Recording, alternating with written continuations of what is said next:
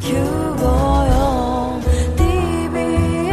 ラディオ TBS ラジオ、ポッドキャスティングをお聞きの皆さん、こんにちは。安住紳一郎の日曜天国、アシスタントディレクターの中山一輝です。日天のポッドキャスティング、今日は59回目です。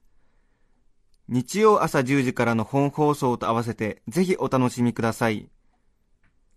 それでは、8月31日放送分、安住紳一郎の日曜天国、番組開始から10時26分までの放送をお聞きください。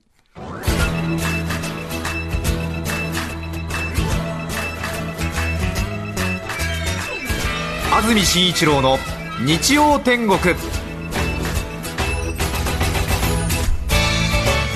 はようございます。8月31日日曜日朝10時になりました。TBS アナウンサー安住紳一郎です。おはようございます。中澤由美子です。皆さんはどんな日曜日の朝をお迎えでしょうか？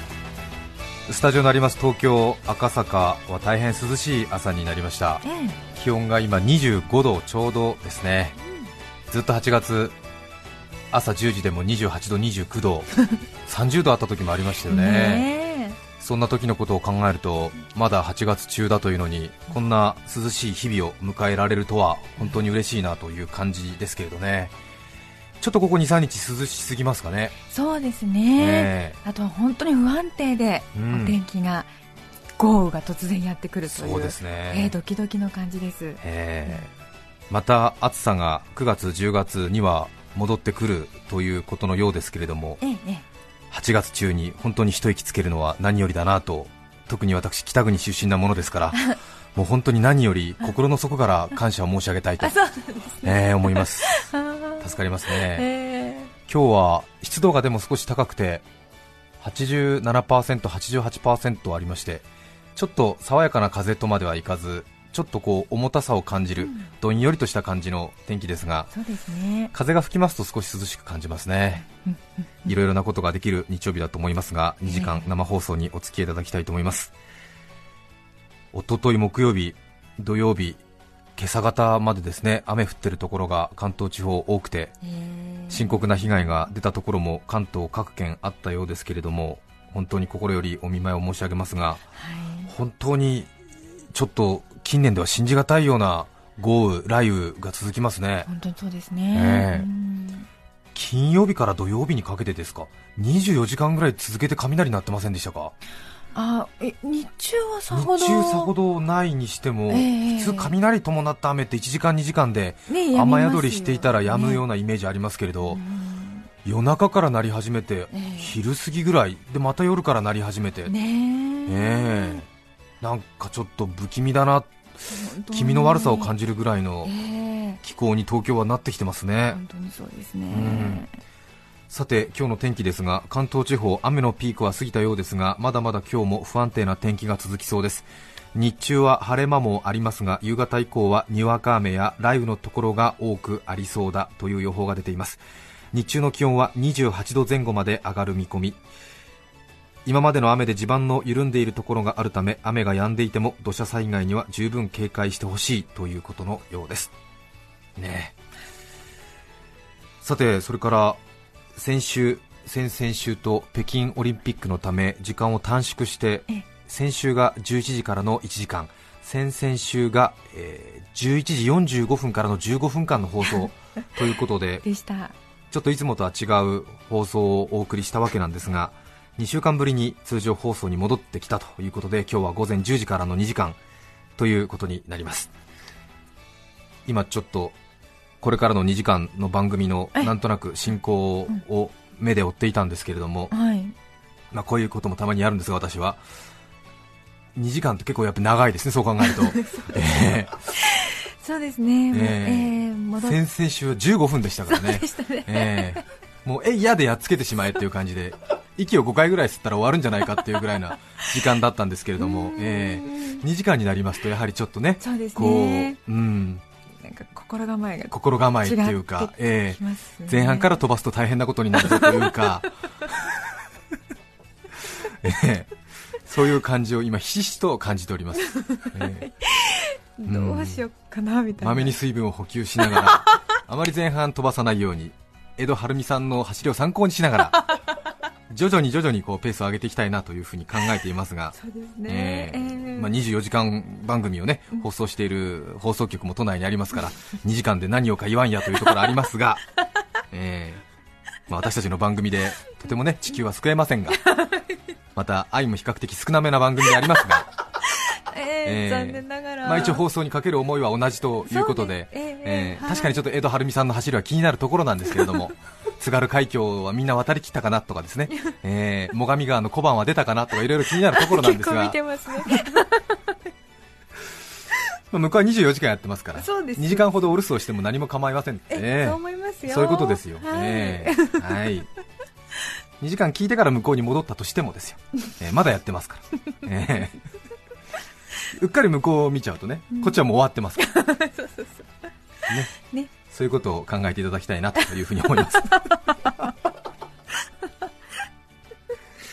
さて、えー今日は時間に余裕がありますので気兼ねなくくだらない話を堂々とさせていただきたいと思いますが2週間ちょっと抑圧されておりましたのでそうですね。ええー吹き出しますよ。えいやいやいやいや、うんもうとっておきの本当にあの他のね放送局ではこう重厚なそしてこう人生の教訓を匂わすようなそういう壮大なテーマをもとに24時間放送を繰り出しているのにあ。一方翻って私はこんな話を 日曜日の午前中からしていていいのかなというですねこう戒める気持ちもあるんですけれどもえーもう止まりませんので。本当に申し訳ないんですが、くだらない話を一つ、おとというん。恵比寿にあります恵比寿のガーデンプレイスからはい。恵比寿の西口に連なる長いええ。通路があるんですけれども、ええご存知ですか？動く歩道。動く歩道え東京にお住まいの方はもしかしたら一度二度行ったことがあるんじゃないかなと思いますがちょっとあれはあれですよね。近代都市国家において随分ちょっと不便なというかおかしな感じの構造になってますよね、あ、そうですか？ええ。ええ。こう恵比寿のガーデンプレイスの方からこう、ねええ、人工的な廊下しかない通路を延々とええ。300m、400m こう動く歩道でちょうど空港の、ね、通路のようにこう連なって駅の西口までこう人々のこう通り道になってるわけなんですがすね。えー商店があるわけでもなく、うんうんうん。ただ単にこう駅の構内の通路のようなものがあるんですが、うん。その恵比寿の動く歩道で私、おとといええ。動く歩道でですよはい。乗り物用意したんですよ。本当にくだらない話で申し訳ないんですが私自身も動く歩道で乗り物用意するとは思わなくてですね車酔い乗り物酔いは中澤さんはしますか？あまりないですけどね。ああそうですか、えよっぽど寝不足だったりするとあこれかなっていう程度なんですが、ええええラジオ聴きの皆さんも多分乗り物酔いをする人と全くしないっていう人に分かれると思うんですが、そうですね。まあ、結構体質とか幼い時の経験で随分違うようなんですが大体こう思春期の小中学生が一番乗り物酔いしやすいって言われてるらしいんですが大人になると随分鈍化してくるらしいんですけど私まだ思春期をできっておりませんので、あ ですね。えー、未だに乗り物酔いするんですよ結構、うんえ。ー特に船とはい。それから雨の日の車、あそうですか。えーが苦手ななんですよね、えーで未だに仕事でよくハイエースとか、あのーなんだろうキャラバンですか、ええちょっと大きめのワゴンに乗せてもらって移動する時が多いんですが、ええ中でちょっとこれとこれ読んどいてくださいなんて資料を渡される時があるんですけど、車の中で読むとやっぱりちょっと乗り物酔い未だにしてしまいましてすごいなんか青白い顔でテレビの前でリポートしたりするんですけれど、えーなるべく読まないようにしてるぐらいちょっと乗り物酔いにしやすくてあそういう傾向はあるんですけれど、あとレゲエのかかってる車とかもダメなんですよ。あそうなんですか。え そういうのあるんだ。ーレゲエもダメなんですよ。あのなんか音楽あのすっちゃ重低音のすっちゃっていう。ズッチャンズッチャンっていうのうんうん。もうブルってなっちゃって それで恵比寿の動く歩道で 400m ぐらいこう動く歩道に乗りながらでちょっと歩きながらですよ。あたまに歩いて。それで恵比寿の西口に着いたらなんかもう完全にこう喉元をこう食道の付近から胸元にかけてうん。重い感じになってでこう呼吸がすがすがしくない。もう完全に乗り物酔いになっちゃってて。あで私はなんでたった 200m、300m の動く歩道に乗って乗り物酔いしてるんだと思って、えー。さすがに情けなくなったんですけど、ちょっとあの立ち止まって、はい。こうちょっと膝に手当ててかがむような感じになって、あそんなになっちゃったんだ、もう歩いていられず。そこまではいかないんですけど、うん。俺、何やってんだと思って、でも乗り物酔いなんですよ、うん。症状は完全に、ええ。はい、それでうん。ふと自分の足元を見て、うん。その乗り物酔いの理由が分かったんですよ、うん。ええ。分かりますか？わかりません。分かりませんか？ラジオの前のホームズ君たちは分かりますか、シャーロック？ええ分かりますか？か？私、足元見て自分が乗り物酔いした理由に気づいたんですよ。足元を置いて、え。乗り物酔いのメカニズムを改めてここでご説明いたします、はい。人間は耳にある三半規管で平行感覚を司っていますね。えええ。これはご存知ですよええね、ええはい、なんとなく。さらに目で見える情報でその平行感覚を補正しています、はい、うん。目でも平行感覚をとってますなねるほど、ええ。なので目を開けて片足立ちしてると平気なんですが目をつぶると急にフラフラになるのはあ目の目で補助している情報が遮断されるから三半規管だけではちょっと辛い。あなるほど。三半規管プラス目の情報でこう人間は平行感覚を保ってられる。うんうんうん。さらにこう足の親指の付け根などでも微妙にこう調整したりするんですけれどもそ,、ね。こで乗り物酔いなんですけれども、はい例えば車の中で本を読むと、うん。車が右に左に曲がるときに三半規管はそれに対応してあ自分の体は右に傾いているな左に傾いているな。うん。でブレーキを踏むと前に傾くな加速すると後ろに傾くなというのを耳の三半規管は非常に正直に反応しているわけですね。なるほどなるほど。ただし車の中で本を読んでると目の動きは活字を追って上から下とか右から左に行ってますよそうねですよね。すると、うん。体はすごく正直なものですからはい。耳で感じる情報と目で感じる情報が要するに一致しない。一致しない、うんうん。ということで混乱をきたして乗り物酔いが起きてしまう、なるほどなるほど、はい。他にもこう嗅覚とか眩しい光とかうん湿度も関係していたりするという説もあるんですけれども非常にそういう人間の五感で感じる部分をトータルしてみたら辻褄が合わない時に乗り物酔いが起こる、なるほどなるほど。とてもよろしいですか？納得がいきます。はい。いいですか？はい、はい。い、いです。え。ええ。え24時間テレビにも負けない感じになってますよ。はい暑いです。はいさらに匂いの話でいうと柑橘類の匂いは乗り物酔いに絶対ダメなんですよ。しちゃうんですか？これは研究の結果が出てましてですねえーオレンジジュースとかグレープフルーツジュースを飲むと乗り物酔いを誘発しやすいという研究結果も出てるんですよ。そうなんですか、はなんかリラックスして良さそうですがね。実は結構そういう嗅覚とか味覚も関係あるということで、うんえー乗り物酔いでへばっててバスの前の方に移動している少年にオレンジジュースを与えてはいけません。ですね、え絶対厳禁です。はい。さらに先ほども話しましたように思春期に乗り物酔いが多いというのも、うん。要するに感受性が敏感だからなんです。何を見ても何かを感じる、うんうんうん。そういう時期そういう五感が非常にこう多感になっている時期にやはり乗り物酔いが多い、うん。んなんかわかる気がしますね。わかる気がしますよね。ええええええ。ですから詩人や哲学者はよく乗り物酔いをする人が多い。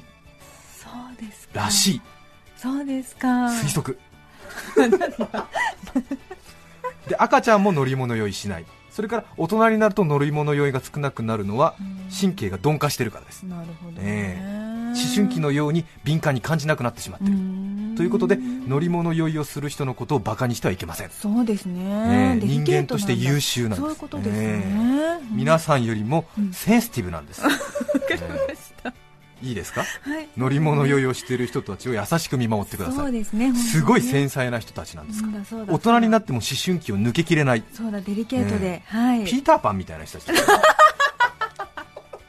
そんな人類を代表するような繊細な人がですよ、はい。人前で酔ってうん。酸っぱいなんてみんなから言われるその仕打ち。うんそうですね。ただでさえセンシティブなのに。そうか。こんな人生の中でも1、2を争うような屈辱をね、うん。そんなセンシティブな人に味わわせていいのか、うん。ということを皆さん考えてください。そうそうですね。本当に。話がナイル川のように長くなってしまいましたが、蛇行しておりますヘビスの動く歩道で酔っ払った原因が分かった。はいはいそうだそうだラジオの前のホームズ君は分かったかな？しつこいですよね。時間がたっぷりあるもんだから。気に入ったフレーズは2回でも3回でも使いますよ。先週土砂降りが続いてたじゃないですか、はいはいそれで私は革靴をいつもの1軍の革靴ではなくて2軍の革靴を出していたんですうーん綺麗でかっこいい革靴ではなくて、うんうん。数年前履いて履き潰していてそういう革靴を履いてたんです。なるほどね、あの雨でね汚れて濡れてうん良くないので、はい、ええ。はいはいそれでその履き古した革靴は実は、はい。あのちょっと私歩き方がだらしないもんですから右足のかかとだけすよくすり減ってるんですよ。ほうほうほう。ええ。癖でね。はい、はい。それでその状況が続きましてですね右足の革靴のかかとの部分の一番上に乗ってるラバー黒いゴム製のラバーが取れちゃってるんですよね、はあはあはあ。えーでちょっと木むき出しみたいな感じになってるんですよ。二軍なので生かし致した方ないんですけれども、えー。ということは革靴の高さがねちょっと違うんですよね。そうかそうかええはい。左右の革靴の高さがちょっと違って1センチまでいかないですよね1センチもいかないんですよ。うんうんで自分は見た目でわからないだろうし歩いてても不自由ないんで大丈夫だろうと思ってたんですよ。はい。でもこの雨の湿度とちょっとどんよりとした空気で、ん。この1センチの差で400メートル歩いた。で自分はまっすぐ歩いてると思ってるんだけど、うん。体は右に若干下がってるんですよね。なるほどね。それを繰り返した結果乗り物酔いしたことが分かった。うほんど。繊細でしょ？微妙ですね、微妙だし体験した私以外の人はあんまり面白くないかもしれない、いやでもはい。ちょっとは思い当たることあるね。うん。はい。でやっぱり人間ってのは本当こう1センチとか2センチの差でも、はい。状況によって多分不調をきたすんだなと思って。そうですねそうですうん。ね非常にこの人間の体のええ。非常にこの精密の機械ぶり。に驚いたわけなんですけどね。うんなのでもうちょっとその靴はもう雨の日とはいえ卒業しようかなというふうに考えてるんですけどね。そうですね。買ってくださいね、うん。えええええ今回のこの話からの結論ですけれどえもはい。これだけ繊細な私にはい。放送時間をちょくちょく変えるなということを TBS ラジオの編成局ですか？には言いたいですね、ええ。そうですね。革靴の高さが2センチ1センチ違っただけでうん。気分が悪くしてしまう。うん。気分が悪くなってしまうようなアナウンサーにですよ。そうですね。先々週は15分、はい。先週は1時間、うん。じゃあ今週は2時間やってくれと。言ってくれと、ええ。うんうんうん。気持ち悪いぞと、酔ってしまうぞ。ラジオ編成局の古川博さんと三条武さんには本当に強く伝えておきたい。そうですね。え聞いてくださってると思います。それ中澤さんの口から伝えてほしい。私がですか？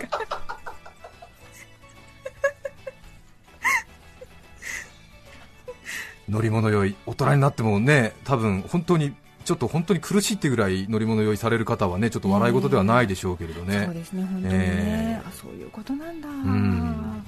本当に体は繊細だなと思いましたけれどもね、そうですね。さてそれから今週は普段皆さんがどの番組をどのくらい聞いてくださっているかを調査する聴取率調査週間というものが始まりまして、はい。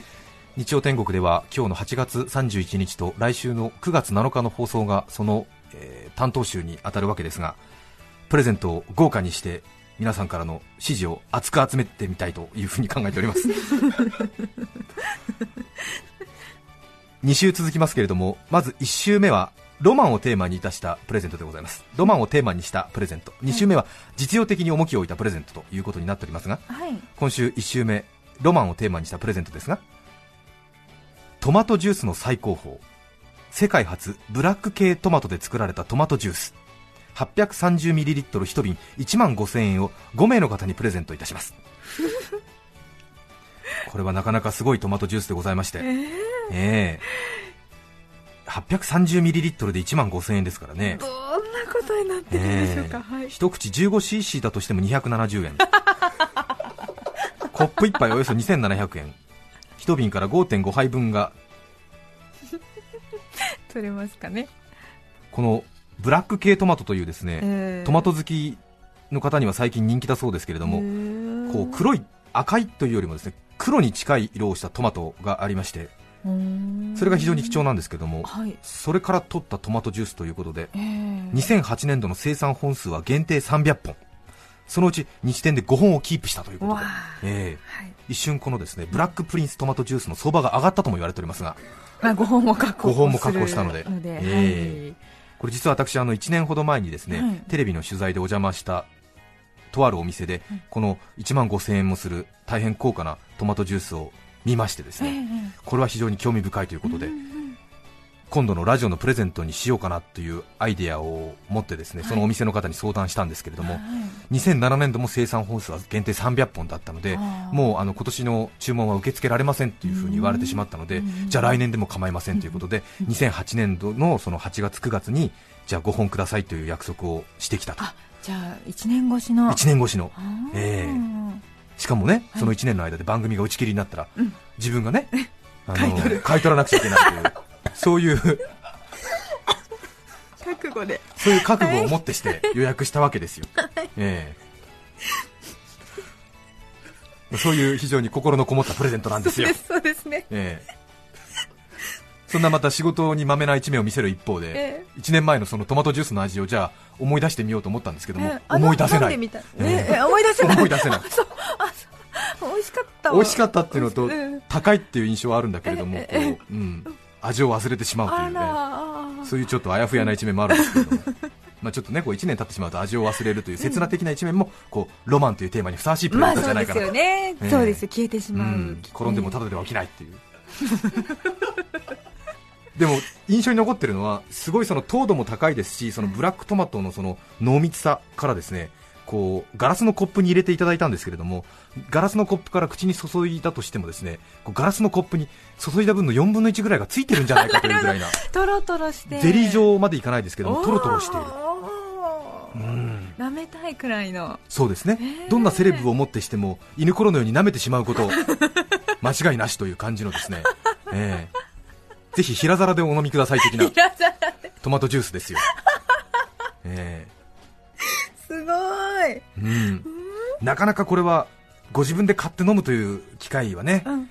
ちょっとね贅沢すぎますからね。そうですよね。ええ。何考えてるんだっていう感じのものですよ、うん。はっきり言っちゃうと、そうですね。プレゼントならではちょっと皆さんと一緒にサプライズも含めて楽しんでいただけたらなと思いまして、ね。今回は1万5000円もするトマトジュースをはい5名の方にプレゼントさせていただきたいと考えております。うん。ん。どんな味がするんでしょうね。ねえ。お楽しみに。はい。さてそれでは今日のメッセージテーマを発表します。こちらです。自転車と私。さすがに自転車で乗り物用意するという方はいないかもしれませんが 今日は自転車と私というテーマで皆さんからメッセージをいただきたいと思います。ラジオネーム私はオスカルさんからいただきました。ありがとうございます初めて自分の自転車を買ってもらって以来自転車には名前を付けるものだと思ってきましたが、うん小学校の友達みんなに聞いたら自転車に名前を付けるわけないやんと言われてびっくりしました。ちなみに今の自転車の名前はアンドレです。いくつぐらいの方なんでしょうね。女性でしょうかね。女性の方ですね、ええ。自分の自転車には必ず名前を付けるものだと思っていたということですね。あまあ、気持ちわかりますねなんとなくね。ねベルサイユのバラだ。うんね。ちなみに今の自転車の名前はアンドレです。アンドレ。横浜市 DJ グリーンピースさん大学1年生女性の方いつもありがとうございます。大学生になりましたね。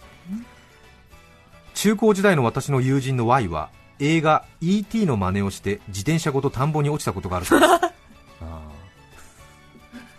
カゴに前カゴに乗ったんでしょうかねそうでしょうね。前カゴに乗ったんでしょうね。えずっと漕ぎ続けて空を飛ぶと思ってっていうことですよね。それはそうじゃなくて純粋にカゴに乗せて走るのが楽しかったんじゃなそういうこいでしょうかね。とかな、ええ。あ道路交通法に違反していますので、はい。やめてください、ええ。田んぼにね。私昔埼玉県の与野市というところに住んでたことがあるんですけれどもはい。南与野っていう埼京線の駅を利用してたんですが当時住んでた15年ほど前ははい。南与野の駅前がまだ田んぼが広がっていて、はい。で駅に行くときに結構急勾配な坂があって、でそこをこう自転車で坂下りながらこう左に曲がって駅の方に道に行くんですけれども、、はい。つもこここうで坂で自転車でついたこの加速っていうのもったいないじゃないですか。そうですね。でその加速を利用して駅の方までこうあ。漕がずにこう行くみたいなことに ものすごくセレブ感を感じたわけですよ、え え無駄な動力を使っていないという自分に対してのこう セレブ感っていうんですか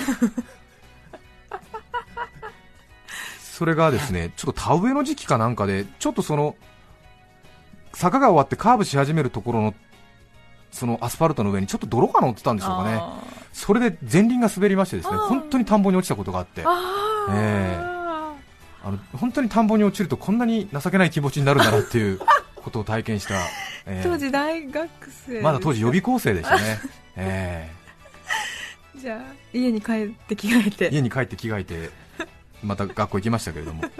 すいません。ちょっと話がまとまってないですけども。田んぼに落ちたですよっていう話ですよ。あるんですね。ありますよ。兵庫県川西市の雅子さん68歳女性の方。マンションの自転車置き場に自転車を置いています。先日私と夫の自転車だけにご不要のどんな自転車でもお引き取りいたしますの業者のチラシが貼ってありました70台近く駐輪しているのに我が家の2台だけです。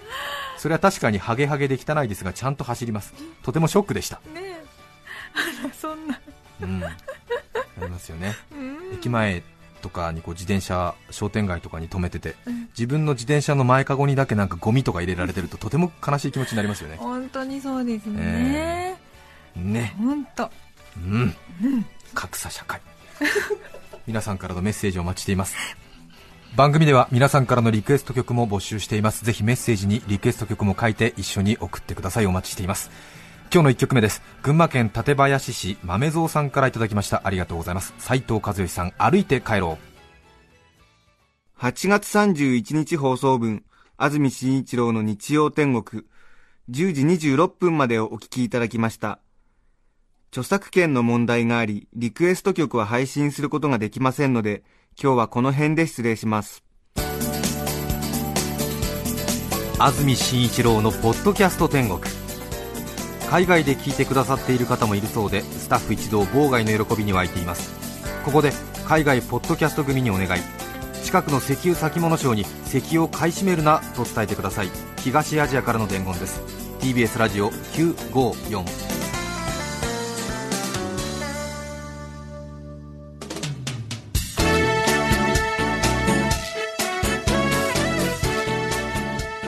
さて、来週9月7日の安住紳一郎の日曜天国、スペシャルウィーク2週目です。メッセージテーマは、最近困っていること。次回もメッセージを送っていただいた方の中から抽選で豪華な商品をプレゼント。